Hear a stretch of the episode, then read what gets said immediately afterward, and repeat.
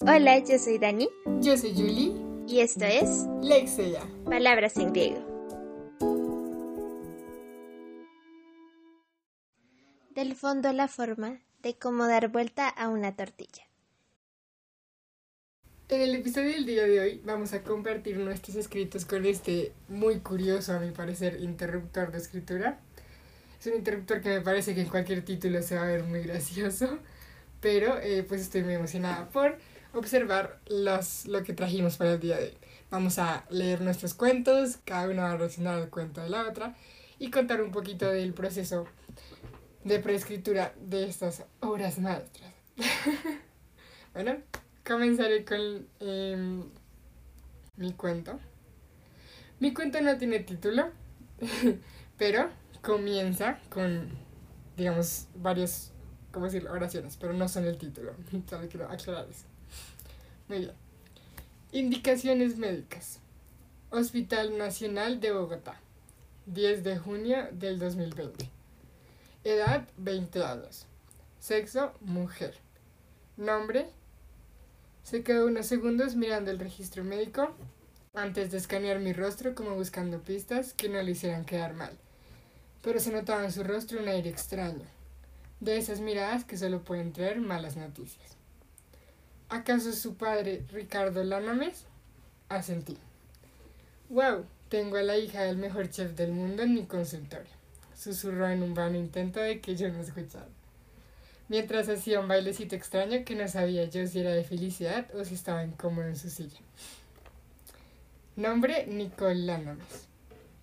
Diagnóstico. Me miró otra vez. Podía jurar que si me miraba así una vez más me iba a ese consultorio corriendo. Había algo en su actitud que me daba miedo. Algo estaba mal y él era el encargado de decirme qué era. Diagnóstico. El paciente tiene satis fliptilla tipo 3. Pesar, tristeza. ¿Qué era eso en su cara? ¿Eso qué quiere decir? Pregunté asustada. Hemos revisado todos los exámenes. Hemos revisado todos los exámenes. Su muñeca está en perfecta condición. También su coordinación mano-ojo. Así que no es nada muscular o motor. Sin embargo... no hagas eso. Sin embargo, es en su cerebro donde está el problema. Los componentes básicos del órgano del cerebro son harina, mantequilla, polvo para hornear, sal y agua tibia. Al revisar la composición de su cerebro, nos dimos cuenta de que no tiene agua. Lo que,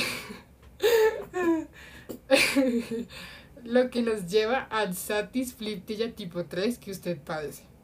En otras palabras, la imposibilidad de dar vuelta a una tortilla. Yo no lo podía creer. Todas las noches que mi padre gastó tratando de enseñarme cómo dar vuelta a su famosa tortilla. El sentimiento era horrible. Desde entonces sentía los cadáveres de todas las tortillas quemadas acechándome en la noche. Los sartenes... no puedo. Los sartenes antiadherentes huían de mi vista cuando me acercaba a ellos. Y los, y los recipientes plásticos solo se burlaban desde su esquina del cajón. Mi padre murió creyendo que yo no quería aprender su gran receta. Pude haber heredado su imperio. ¿Cuántas veces había intentado seguir sus instrucciones? Él siempre me dijo, Nicole, primero la mantequilla en el sartén para que no se pegue. Después se mezcla. no puede ver esto. Esto es un cuento para leer en voz mental. Después se mezcla la harina con la sal y el polvo para hornear, para que tenga forma. Pero nunca funcionaba. Nunca funcionó y ahora sé la razón. Nicole, de verdad lamento mucho lo que está pasando. No es algo por lo que nadie debería pasar. Se detuvo abruptamente, probablemente pensando en las palabras correctas. El satis fliptilla tipo 3 es terminal. Y entonces hubo silencio. No sabía qué pensar, ni siquiera agua había en mí como para llorar. Algo dentro de mí siempre supo que no podía voltear una tortilla ni para salvar mi vida. Lo peor es que yo no sé, estos días estos días estamos como conectadas de alguna forma. Ya vas a ver, hay una cosita chiquitica en la que no puedo creer que hayamos coincidido. Gracias. Me dio muchísima risa. Y esto, ay no. En serio que estábamos toteadas de la risa. No sé eh, si van a escuchar todas nuestras risas, pero la verdad es que eso. Jenny estaba luchando en la lectura. Es muy difícil leer esto con seriedad en voz alta. Es que el tono de todo el cuento es es muy bueno, es muy mejor dicho, o sea, mantiene en eso se mantiene, mejor dicho, en el mundo del cuento. Entonces es como, esto es terrible, pero uno está fuera y todo. Amigos, ¿qué es eso? es muy chistoso. Eh, ay, no. Bueno, primero que todo, me encantó el tono del cuento. Em, me gustó mucho todos los términos y todas las cosas así como, no sé, no sé de dónde vino todo eso. muy chistoso. Pero el, eh, todos los términos y todas las cosas que utilizo, así como las explicaciones médicas culinarias, son todas chistosas. Me gustó muchísimo. Creo que algo que tiene el interruptor de hoy es pues tal vez no una sugerencia de que el cuento sea así, pero sí de jugar con ese tipo de cosas, o sea, jugar con los términos de la culinaria o la culinaria en otros ámbitos, que es algo muy chistoso. En sí mismo es algo muy chistoso y, y tomarlo, mejor dicho, como desde este tono, eh, es una salida muy interesante. y yo lo disfruté muchísimo. Eh, creo que algo que resalto es que tiene una extensión y cuando comenzamos, de hecho estábamos hablando un poco de la extensión de nuestros cuentos, eh, porque el mío es larguito, pero eh, creo que la extensión es justa, o sea, mejor dicho, el es cortico, pero tiene lo que tiene que tener, mejor dicho. y es muy chistoso porque tú lo, tú lo leíste y yo, no sé, es como ese tipo de cosas, como ese tipo de escenas que pasan en la vida, eh, que se te quedan ahí como, pero que pasan así y que tienen que pasar en ese momento, mejor dicho, que tienen que pasar en ese, en ese tiempo determinado y que solamente pasan y tú te ríes y es como, no sé, es como si yo lo hubiera visto, lo hubiera oído, eh, hubiera oído esa, mm, esa cita, el, no sé, en una, en una habitación cercana y hubiera seguido con mi vida. Es muy chistoso, es muy cotidiano, como la situación es muy familiar, mejor dicho, todos nos, nos, nos, nos imaginamos a la persona ahí como en el consultorio, no sé qué, pero es muy cotidiano pero a la vez tiene este tinte que no solamente es de lo chistoso, sino también es un montón de imaginación, mejor dicho, como eh, un montón de, de fantasía. Es bien chistoso. pero se enmarca todo, primero que todo, en el espacio eh, cortico, mejor dicho, pero se enmarca todo en el espacio como de un, como decía, de un evento, de una escena eh, cotidiana de una escena chiquita. Y eso me pareció muy bueno, mejor dicho, cuando vamos de, la, de esta forma, del fondo a la forma, eh, las muchas formas que escogemos para tratar los fondos eh, tienen, no siempre tienen que ver directamente con el fondo, pero tienen un montón de experimentación detrás y me parece muy chistoso que haya sido tomado de un interruptor, que es también un momento, mejor dicho, o sea, de cómo dar vuelta a una tortilla es un momento chiquito, y haya nacido una escena Me parece muy chistoso que haya nacido así una escena cotidiana de un momento chiquitico. Eh, y que la forma en sí haya sido como la forma de esta escena, como si hubiéramos puesto la cámara allí eh, y se ve como si fuera algo normal. es muy chistoso. Creo que eso le ayuda al mismo tono del cuento. Em, y no sé, no sé qué más decir, pero me gustó muchísimo y me divertí muchísimo. Sí, la verdad, yo siento otra vez que es imposible leerlo en voz alta sin que te den ganas de reírte. Es un cuento para leer en voz baja, pero es un cuento que como que por sí mismo es contradictorio, ¿no? O sea, te estás muriendo de la risa cuando se supone que le están dando como la peor noticia del mundo a, a, a Nicole. Entonces, bueno, la historia de este cuento es muy graciosa. Porque primero dije como, bueno, de cómo haber vuelto una tortilla, eh, yo había pensado en hacer un texto como instructivo. Yo creo que además de decálogo no había hecho como nada que fuera en instrucciones, que sé que por ejemplo Dani sí ha hecho instrucciones. Sé que Dani no sale instrucciones, pero yo no. Entonces dije como voy a intentar, como para que sea algo diferente, hacerlo en, pues para mí, hacerlo en instrucciones. Eh, así que había pensado en como eso, en hacer instrucciones de, para responder a cómo dar vuelta a una tortilla. Em, pero no sé, como que no me convencía. También pensé en hacer, o sea, es decir, un cuento de una tortilla que se voltea sola. Ahí lanzo ideas por si alguien quiere escribir algo así. Eh, que me parece una idea cool, pero como que no, aún lo, no lograba cerrarme. Em, así que me puse a buscar, como me puse a buscar ejemplos de textos literarios, de, perdón, de textos, me puse a buscar ejemplos de textos instructivos, pero de corte literaria, a ver si encontraba algo.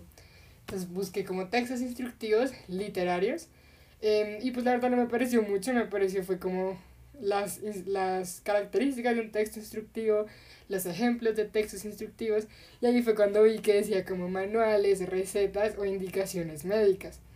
Y yo dije como, Mm, manuales y recetas, o sea, es lo más obvio y pues obvio hasta verosímil para combinar con un tema de cómo dar una tortilla.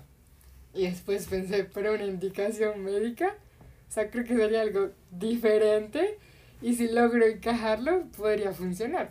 Entonces empecé a buscar las indicaciones médicas como, como era. Em, y pues poco a poco, digamos, ya eso fue escribiendo. O sea, tú empiezas escribiendo pensando que vas a hacer una indicación médica pero ya poco a poco se va volviendo en algo un poco más narrativo. Eh, pero aún así, a mí me encantó mucho porque, o sea, me gusta esa idea de no poder dar vuelta a la tortilla. O sea, si te están preguntando cómo le das vuelta a una tortilla, es como cuando uno busca algo en YouTube y no sabe cómo hacerlo y quiere un tutorial, ¿sí? Entonces lo sentí así, como que sentí que faltaba ese personaje que en realidad no supiera darle vuelta a una tortilla. eh, para la, la enfermedad fue re gracioso porque eso fue lo que te dije que tuve que consultar. tuve que escribirle a estos amigos médicos que todos tenemos. Como, bueno, necesito un, un término que suene médico para la insuficiencia o no poder voltear una tortilla. Entonces la primera recomendación fue busca en latín y yo como, buena recomendación. Entonces me puse a traducir al latín. Primero traduje eh, voltear una tortilla y es flip est omelette no sé si era así, pero dice omelette. Em, y luego traduje insuficiencia, que es satis. Entonces combiné como el satis y dejé el flip, que me pareció súper curioso, con el tilla de tortilla. Entonces así quedó satis, flip, tilla. Y pues como todas las enfermedades tienen sus niveles y el tipo 3, 4 es como lo peor, entonces dije como listo, tipo 3. Em, así que la verdad yo me divertí mucho, o sea, me reí muchísimo porque me gustaba que fuese algo tan, ¿cómo decirlo? Tan hasta banal, o sea, como no poder darle vuelta a una tortilla se convierte en un melodrama y en una super telenovela como, oh por Dios, mi padre y no sé qué, así como que ella de verdad está conflictuada ante su enfermedad de no poder darle, dar vuelta a la tortilla, o sea, está toda mi padre murió creyendo que no sé qué, no sé qué, sí, como que para ella es algo súper loco, y no solo para ella, porque también tú dirías como, ah, es ella, como que ese personaje está loquito o algo, sino que es todo el mood de la situación. O sea, estamos en, en un mundo en el cual esa consulta médica sea así y eso es normal y el doctor está totalmente apenado de la enfermedad que sufre Nicole y sí. Y eso, eso es lo que le da verosimilitud. Es que por eso yo en realidad es que me enredé mucho tratando de explicarlo, pero creo que eso es lo que le da verosimilitud. O sea, es una escena puesta en la realidad, mejor dicho, en una realidad. Todos nos podemos, eh, todos nos podemos imaginar al doctor, todos nos podemos imaginar a Nicole. Eh, una situación así podemos imaginarla y las palabras que dicen es lo que alguien diría. es como, es muy loco. Eso le ayuda a la verosimilitud porque todo el tono, los personajes y todo responden a eso. Y es lo que hace que en una situación tan, sí, cotidiana, que normalmente es seria, como que uno que ellos, y ellos lo están actuando serios, pues porque para ellos es un caso serio, pero para uno es muy difícil sentirlo como la seriedad. Entonces es lo que hace que sea demasiado difícil de leer. No sé, pues yo de verdad que me muero de la risa. Esta es como la segunda vez que lo leo, se lo leí a mi hermano y yo estaba muerto de la risa leyéndolo. Porque no puedo. Como que se, se vuelve eso, se vuelve súper melodramático. Entonces siento que eso hace que, la verdad, me parece como que adquiere ese tono cómico al final. Bueno, esto va a estar también interesante. No puedo decir que igual de chistoso, porque no, pero es interesante. interesante. Interesante palabra para definirlo. Interesante. eh, el mío tampoco tiene título. De hecho, solamente le puse de, de cómo dar vuelta a una tortilla. mi abuelita Carmelita siempre ha sido mi mayor inspiración. Mi maestra de la vida y mi compañera de aventuras. Mi abuelita ama hacer tortillas y hasta hace poco solo creí que era porque le encantaba su sabor. Mi abuelita es de esas que siempre cocina para la familia, pero nunca se sirve a ella misma. Lo único que la he visto probar en toda mi vida son las tortillas. No era muy difícil para mí imaginar que estaba rellenita de eso, que mi abuelita estaba solo hecha de tortillas. Son comida después de todo. Un ser humano no necesita más, ¿no? Mi abuelita nunca quema una tortilla y trata a cada masita con un cariño especial.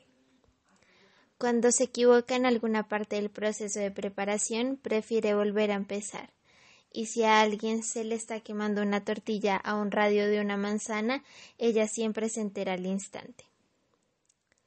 Cuando yo era más chico solía pensar que mi abuelita era alérgica a que las tortillas se quemaran, porque le daba rasquiña y desespero. Siempre apasionada por el arte del buen sabor, como dice ella, mi abuelita Carmelita tiene una metáfora culinaria para cada situación de la vida. Y obviamente ama las metáforas de tortillas. Su más grande e importante dicho es Darle la vuelta a la tortilla es la solución a toda adversidad. Siempre me dice, Manuelito, toda adversidad tiene al reverso escondida una oportunidad. Esta es la historia de cómo le di la vuelta a la tortilla más grande, gorda y pesada de toda mi vida. El relato empieza una noche de febrero cuando mi estómago comenzó a hablarme en sueños. Podría jurar que los gruñidos de mis tripas se escuchaban en todo el vecindario. El sonido era tan alto que parecía proyectado con un parlante. Tenía el hambre más grande que alguna vez había tenido en mi vida. Ya retorcido por los sonidos, despierto por tanto escándalo, me levanté de la cama y me dirigí a la cocina a buscar algo de comer. No muy animado por las opciones del menú que se veían a simple vista, me incliné por algo preparado. Alisté huevos, masita, sal y todo lo necesario para aventurarme en la preparación de una rica tortillita. Hacía mucho frío aquella noche. La cocina parecía llena de una neblina terrorífica. Pero junto a la estufa el aura de calor me cubría. Cuando estuvo la tortilla en la sartén, me recosté un poco en el mesón a esperar y sin darme cuenta cerré los ojos y caí preso de un sueño tan pesado como veinte bultos de masita de tortillas. Abrí los ojos en mi sueño y la cocina había desaparecido. Solo quedaban la imagen frente a mí, la sartén con la tortilla reposando sobre una llama invisible. Me froté los ojos. Psst. Oí en el silencio. Psst, aquí. ¿Quién habla? Dije algo temeroso. Abajo, la cosa redonda y deliciosa, yuju. Volté a mirar la sartén y salté del susto cuando me percaté de que el sonido, la curiosa voz, venía de la tortilla. Eres Manuel, ¿no? Carmela siempre habla de ti. Siempre supimos que un día sería tu turno. Me froté tanto los ojos ante mi impresión desmedida que sentí como se hicieron chiquitos. Cuando pude respirar con más tranquilidad, di paso a la curiosidad. ¿Mi turno para qué? ¿Cómo es que... ¿Cómo puede hablar señora Tortilla? Una risa burlesca inundó mi cabeza. Ay, niño, no puedo en realidad hablar. Mi voz está en tu cabeza. Ah, claro, dije pretendiendo entender. Cada tantas generaciones nace un niño o niña con la maldición de la tortilla tu abuela y tú.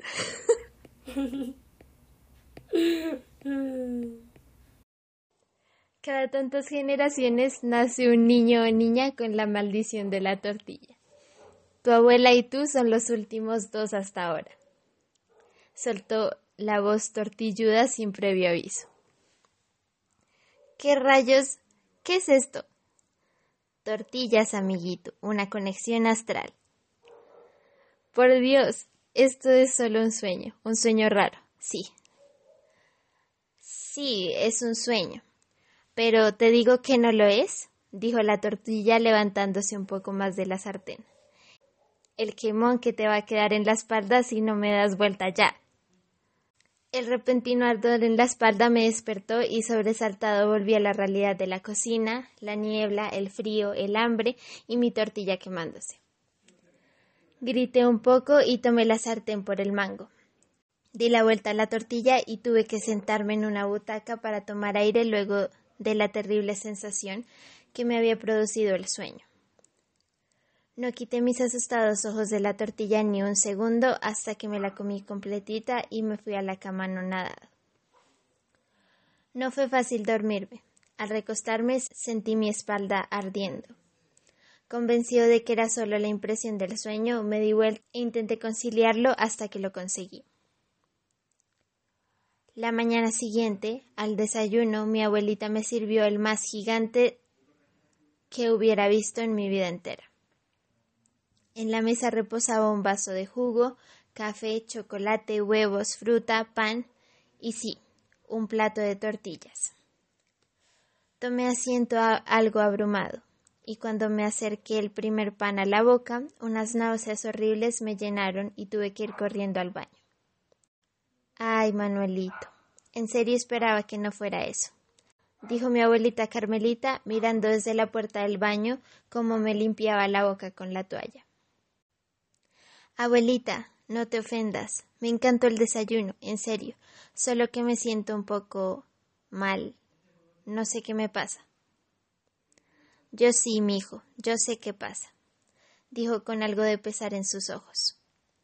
Miré a mi abuelita confundido y ella me llevó de la mano de vuelta a la mesa. Come tortillas. Miré el plato con duda, reflexionando sobre por qué las tortillas no me causaban náuseas. Se veían tan apetitosas. Mordí una y no pude parar. Abuela, ¿qué pasa? pregunté con la boca llena. Lo sentí anoche, Manuelito. Cuando termines, déjame ver tu espalda. Terminé mi plato de tortillas y fui con mi abuelita a la habitación que tiene un espejo de cuerpo completo colgado en la pared. Me quité la camiseta de la pijama y quedé boquiabierto cuando en el reflejo del espejo vi mi piel de la espalda roja y con varias ampollas. Abue, ¿qué es esto? dije asustado. Yo también me quemé, mi hijo, es la maldición.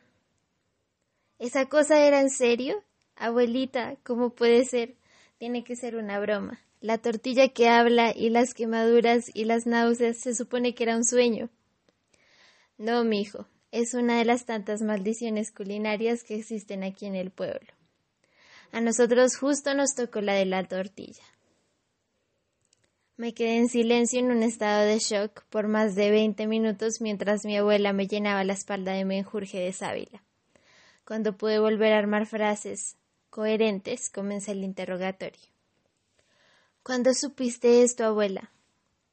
Cuando tenía tu edad. En serio esperaba que no te tocara a ti, pero bueno, todo pasa por algo. ¿Qué más debo saber, abuela? Nos quemamos cuando las tortillas se queman y no podemos comer nada más. ¿Qué más debo saber? Si una tortilla queda torcida, se nos tuerce algo dentro. Si queda muy salado, lo sentimos. Si tiene mucho picante, nos llorosean los ojos. Ese tipo de cosas. ¿Con todas las tortillas del mundo? Abuela, ¿cómo es que no te mueres? No, no, mi hijo, cállate los ojos. Solo sentimos las tortillas que están a máximo una manzana de distancia. Por suerte los vecinos odian las tortillas, abue. Sí, aunque más de una vez me ha tocado ir donde los Sánchez a decirles que algo se les quema en la estufa. Ellos sí hacen tortillas cada mes. Abuela, esto es una locura. ¿Cómo vives con eso? No es tan grave, Manuelito. Comer solo tortillas no es tan malo. Son magníficas y por suerte nunca te cansas de ellas con la maldición. Y las quemaduras y cosas así no son tan frecuentes mientras tengas cuidado y te acostumbres. No te matarán. Igual es horrible, abue. Esto es terrible. Hey, mijo, no se ponga a sufrirlo así. ¿Qué decimos siempre de las adversidades? Toda adversidad tiene al reverso escondida una oportunidad, dije como repetidora. Así es, Manuelito. La maldición también tiene sus ventajas. No hay seres humanos que cocinen mejores tortillas que nosotros. Y nuestro gusto culinario en otras áreas también es más agudo.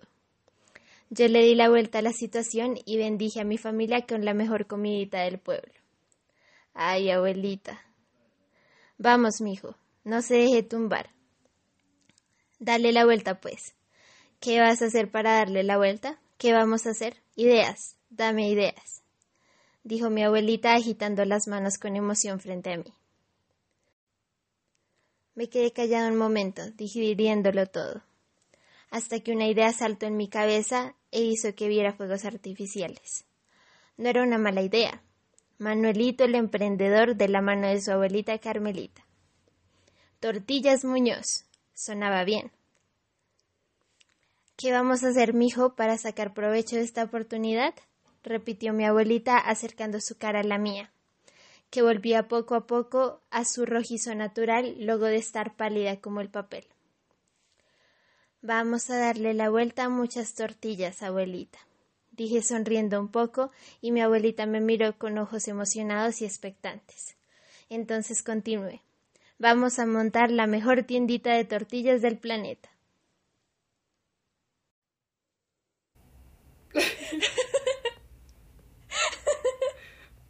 Oh, por Dios.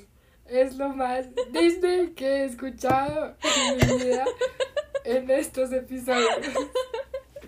Y eso es un gran halago. Ay, qué chistoso.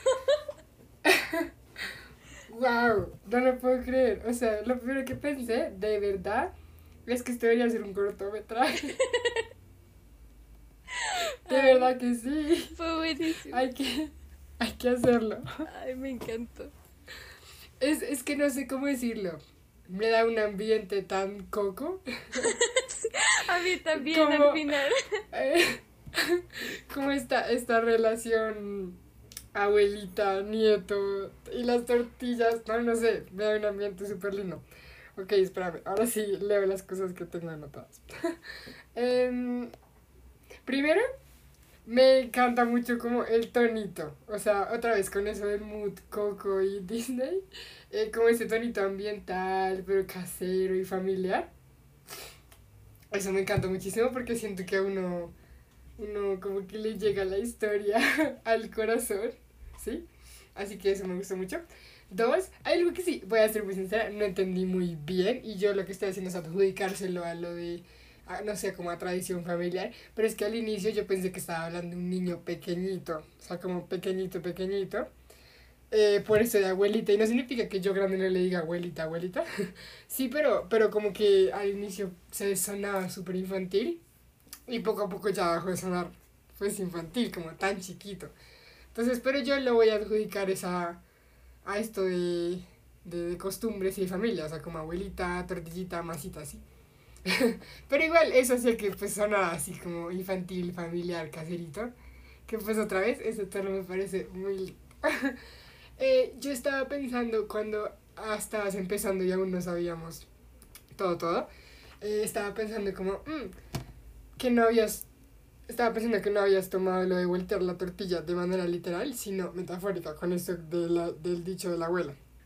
Pero bueno, al final está tomado de manera muy curiosa, o sea, porque tiene como su parte literal, obviamente, pero es como una literalidad fantástica, ¿sí? O sea, no es tan metafórica como, digamos, creí que iba a ser. O sea, creí que iba a ser solo una metáfora, como que en realidad no, había, y no iban a haber tortillas reales, ¿sí? Pero, pero sí las hay, entonces yo me iría por eso como literalidad fantástica, no sé. Ese sería el concepto con el que lo describiría. Eh, anoté dos cosas así como mediositas que me fascinaron y que en ese momento casi grito de la felicidad. Fue como, la tortilla habla. y fue muy feliz. que como, la tortilla habla, por favor, enmarquito. y cuando llegó lo de la maldición de la tortilla, también, oh por Dios, el giro. Casi no lo puedo decir, ya está. Además que cuando le estaba escribiendo, te juro que yo estaba como, o sea, yo pensé como, ¿cómo le vas a poner? Y luego dije como, no, pues literal, la maldición de la tortilla. Y cuando leí lo que había escrito fue como, ay, por Dios, esto suena muy chistoso. es que no sé cómo decirlo, la palabra tortilla es tan prosaica, o sea, es como tan banal y es como una tortilla, o sea, es una palabra tan poco poética, digámoslo. Así que meterla en una composición literaria poética, o sea, como ponerle un tono literario, hace que yo siento todo lo que agregue sea muy gracioso. o sea, tiene un tono supremamente curioso. Eh, pero bueno, pero creo que tú con, con ese tonito gracioso que igual uno siente, o sea, porque da risita, ¿ves? Ya estoy hablando como ellos porque da, porque da risa, lo combinas con este tono más familiar y caserito, caserito, que hace que como que sea bien bonito, así que eso me gustó mucho. Tres, me encanta, esa tortilla me parece la tortilla más hippie que he visto en mi vida. Era toda como, no, calma, o sea, no sé, tenía una personalidad demasiado graciosa la tortilla, o sea, el personaje con mayor personalidad en ese cuento fue la tortilla. la tortilla hippie. y me encantó muchísimo, entonces eso también me gustó mucho. Pero la parte de la maldición de la tortilla estaba empezando a tener un tono re terrorífico. O sea, para mí, de verdad, súper terror, súper suspenso, terrorífico. Y yo como, ay Jesús, se metieron con la abuelita. o sea, como que tienes unos personajes todos caseritos y cariñosos y después les metes una maldición, o sea, es como, sí, o sea, ay, es que digo que fue re Disney, no sé, o sea, como esos personajes tan acogedores que uno ama y de repente les pasa algo, bueno, en este caso un tanto también salido de los cabellos, bueno, para ellos no, pero para uno sí que hace que uno quede como, como fue, como si que la maldición de la tortilla y, las, y el tono de la abuelita como, calme, mijito, como que eso de verdad, yo estaba toda, pobre muchacho, pobre muchacho, ese Manuelito no se lo merecía, porque, entonces, siento que uno como que va con el personaje, ¿sí? Y después el personaje dice, la abuela, bueno, vamos a darle vuelta a la tortilla, entonces tú eres como, sí, vamos, se puede, ¿sí? no sé cómo decirlo, como que tú como lector, espectador, como que sí te sientes igual, ¿sí? O eso es a lo que me refiero, como que creces y te das cuenta de las cosas al mismo tiempo que el personaje, ¿no? De las dos últimas cosas son que esta gente es literal humano tortilla. o sea, ¿qué onda? Pero lo noté como somos humanos tortillas. Me falta ese diálogo la abuela. Manuelito, es que somos humanos tortillas. tengo un secreto, el, secreto familiar es que somos humanos tortilla. Exacto. Entonces me dio muchísima risa. Porque era como si quedas al así que, de verdad sentí como esta gente es humana tortilla. Así. Y me dio muchísima risa. Eh, y creo que las últimas dos cosas. Penúltima, que nunca voy a dejar quemar una tortilla porque uno nunca sabe qué humana tortilla puede haber en tu conjunto. Y segunda, Dani, ¿qué onda con esa creatividad? Estoy impresionada. O sea, de verdad, esto me pareció. Estoy hablando en risa demasiado. Esto me pareció una explosión de creatividad, ni la más tenaz. De verdad, o sea, te admiro. Gracias. Eso es todo lo que tengo por decir. Ay, pero yo siento que el ejercicio en general es que fue muy loco. O sea, en serio, ¿cómo es que salimos con cosas tan chistosas?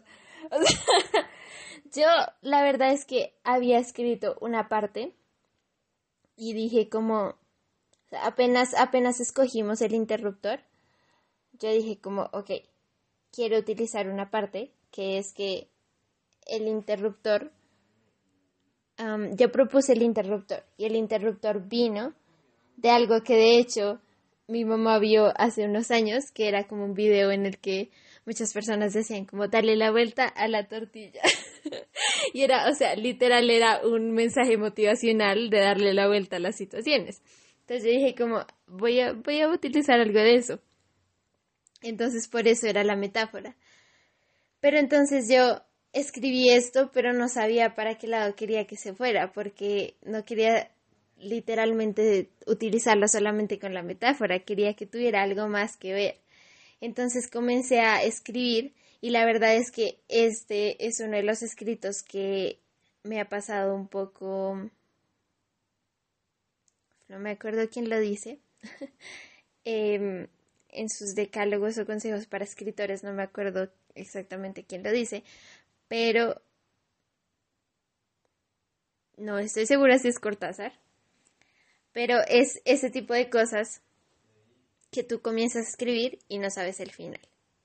O sea, comienzas a escribir y no, no, sabes para dónde va.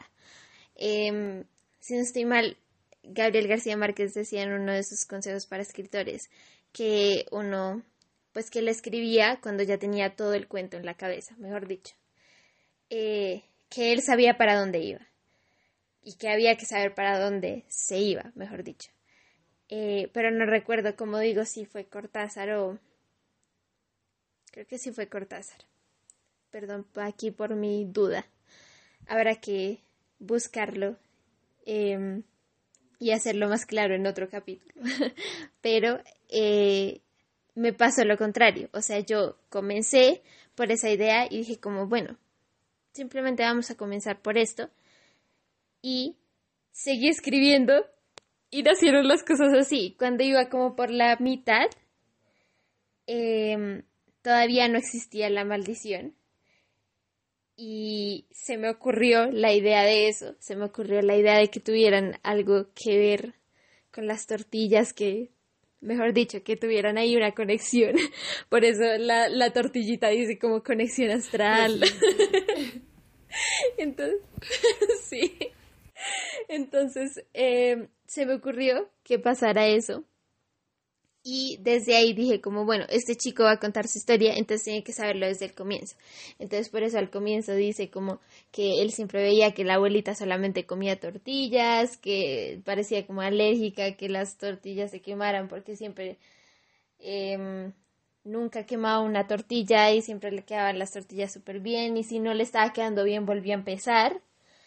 Entonces todo, todo ese tipo de cosas son cosas que él ya sabe porque está contando la historia una historia en pasado y está contando literal, como dice ahí, la historia de cómo se enteró de eso. Esa es la historia de cómo le di la vuelta a la tortilla más grande, gorda y pesada de toda mi vida. Eh, mi idea era que fuera un niño, pues no tan chiquito, pero que fuera un niño, o sea, tipo... No sé, cuando lo pensé luego más adelante, literalmente se me vino a la mente también Coco. Pero que el, que el niño no fuera tan chiquito, había pensado. Es que súper eh, Que tuviera por ahí, yo qué sé, como unas unos mm, nueve años, por decirlo así. Eh, pero la forma de escribir, la forma de, de narrar, perdón, la forma de hablar, debía mantenerse así tipo familiar, también porque él era, decía que era muy cercano con su abuelita, que siempre era la abuelita Carmelita, que no sé qué, que todo en diminutivo así, y también porque dice que vivían en un pueblo, entonces ellos son, haber dicho, son muy familiares, son muy así. Eh, la voz de la abuelita la trabajé harto, porque las abuelitas a veces ustean y tutean y hacen cosas raras con el usteado y tuteado. Entonces y usé eso al final y sonó muy chistoso. Em, y también la voz como de la tortilla. Creo que es, es curioso, porque la verdad la voz de la tortilla siento que fue la que menos trabajé, trabajé más la del niño y la de la abuelita. La voz de la tortilla fue muy chistosa y vino muy natural. Tiene tronco de personalidad en la tortilla. Consigue a alguien que sea como esa tortilla. Consigue a alguien con la personalidad de esa tortilla. Además la tortilla estaba todo, esto es normal, niño, tranquilo. Pero es que me encantaba su voz, es como, calma, esto está bien, no te preocupes. Y si no me volteas, tu espalda te va. me encanta, me encanta mucho. Eh, todo esto es normal, pero te digo que no es normal. Volteame, por favor. y como cuando yo tenía toda la idea armada de que fuera la maldición de la tortilla, me pareció un poco extraño que así de la nada hubiera una maldición de la tortilla. Entonces hay una parte que es muy importante y que la abuelita dice que es que esa es una de las muchas maldiciones culinarias que hay en el pueblo y que a ellos les tocó la de la tortilla. Y eso me pareció muy chistoso porque luego se me vino a la mente. Yo quiero la maldición del helado. Porque eso se me vino a la mente. Qué chistoso sería hacer literal un libro de cuentos para niños de maldiciones culinarias. Me encanta. Porque, ah, bueno, eso es otra cosa. Cuando yo lo comencé a escribir, eh, yo sabía que el que estaba hablando era un niño. Sin embargo, yo dije, eh, yo no me puse como propósito que fuera un cuento para niños, ¿sí? Pero sí estaba hablando un niño. Entonces yo, yo lo que pensaba de hecho, y esa parte que tú dices que es algo hasta terrorífico, cuando comienza a decir de qué se trata, y si lo pensamos como de qué se trata la maldición, es algo en realidad un poco terrorífico al comienzo quería que fuera, que tuviera ese tinte, mejor dicho. Al comienzo yo había pensado que tuviera un tinte así como medio, medio terrorífico. Literalmente lo iba a hacer como algo súper extraño y hasta que fuera como hasta desagradable. Pero luego cuando se fue dando, me di cuenta que logré con la voz del personaje una historia que podría ser hasta infantil. O sea, una historia que Sí, que podría ser hasta infantil. Y es algo muy loco porque yo he estado tratando de trabajar la literatura infantil eh, y juvenil ya por un poquito de tiempo y me ha parecido muy complicado lograr el tono y lograr lo que las características, mejor dicho, que he estudiado sobre la literatura infantil. Me ha parecido muy difícil. Y esto nació tan de la nada. Fue como entonces fue muy loco y literalmente tengo ganas de, de seguir explorando este tipo de, de escritura desde la voz de los personajes y desde una voz familiar, porque me parece que es una escritura muy interesante y que propone algo interesante porque está contando historias que tienen no solamente ficción, no, no son solamente fantasía, no es la no son las mismas historias, sino que incluso tienen hasta terror, tienen un, un tinte de una de cosas así extrañas, como tipo eh, de absurdos, por decirlo así. Eh, pero están contadas y contadas desde esta voz pueden lograr una conexión infantil muy interesante y me pareció como un detalle de forma muy interesante. un ejercicio muy chistoso. Sí. A mí me encantó, sí, no, la verdad, de verdad, tu cuento me fascinó. Y esa idea de como continuar con las maldiciones literarias, creo que sería supremamente linda y yo creo que para un público infantil quedaría perfecta. Y yo de verdad, aquí estoy para hacerte un cortometraje de ese cuento, siento que quedaría tan bonito, o sea, no tiene, hasta puede ser también infantil, o incluso en cortometraje se podría hacer un tanto más eh, maduro, que creo que también quedaría súper cool, o sea, tendría un poquito más de énfasis en esa parte como de miedito, ¿no? Pero creo que... ah, creo que sería algo muy chévere, voy a soñar con que Sería sea, muy porque me cool. gustó muchísimo y, y es muy fácil de imaginarte como de verdad la historia en tu mente, o sea, de verdad es muy sencillo, entonces me encanta. Y sí, creo que este ejercicio salió demasiado gracioso. Yo, nosotros amamos esta sección. Y cada vez que tenemos un interruptor, yo creo que nuestros interruptores, por más descabellados que suenen, los metemos.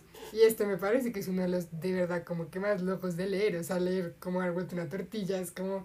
¿Y por qué están preguntándose eso? ¿De dónde sacaron ese interruptor?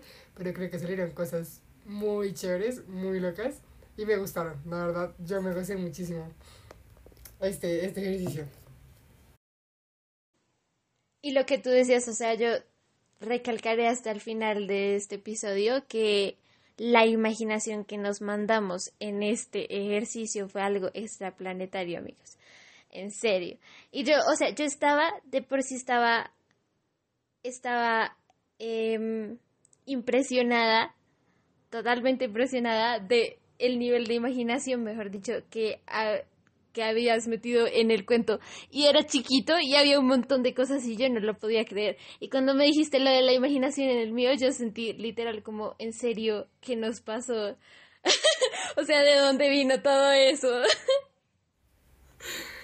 Total.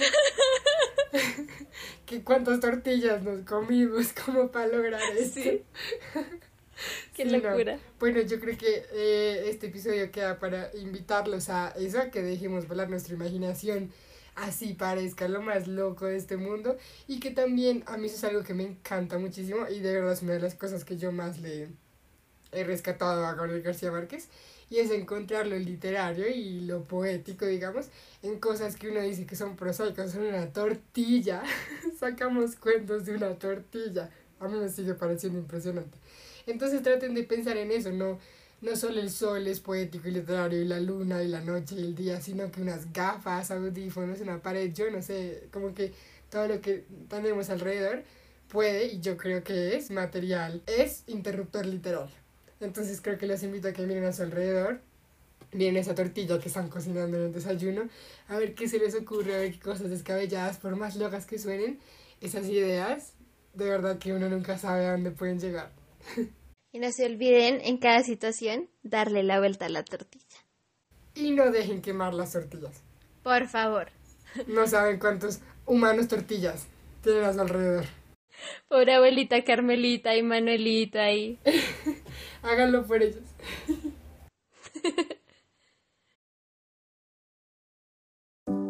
Gracias por acompañarnos. Y no olviden seguirnos en nuestras redes sociales, Instagram, Facebook y Twitter.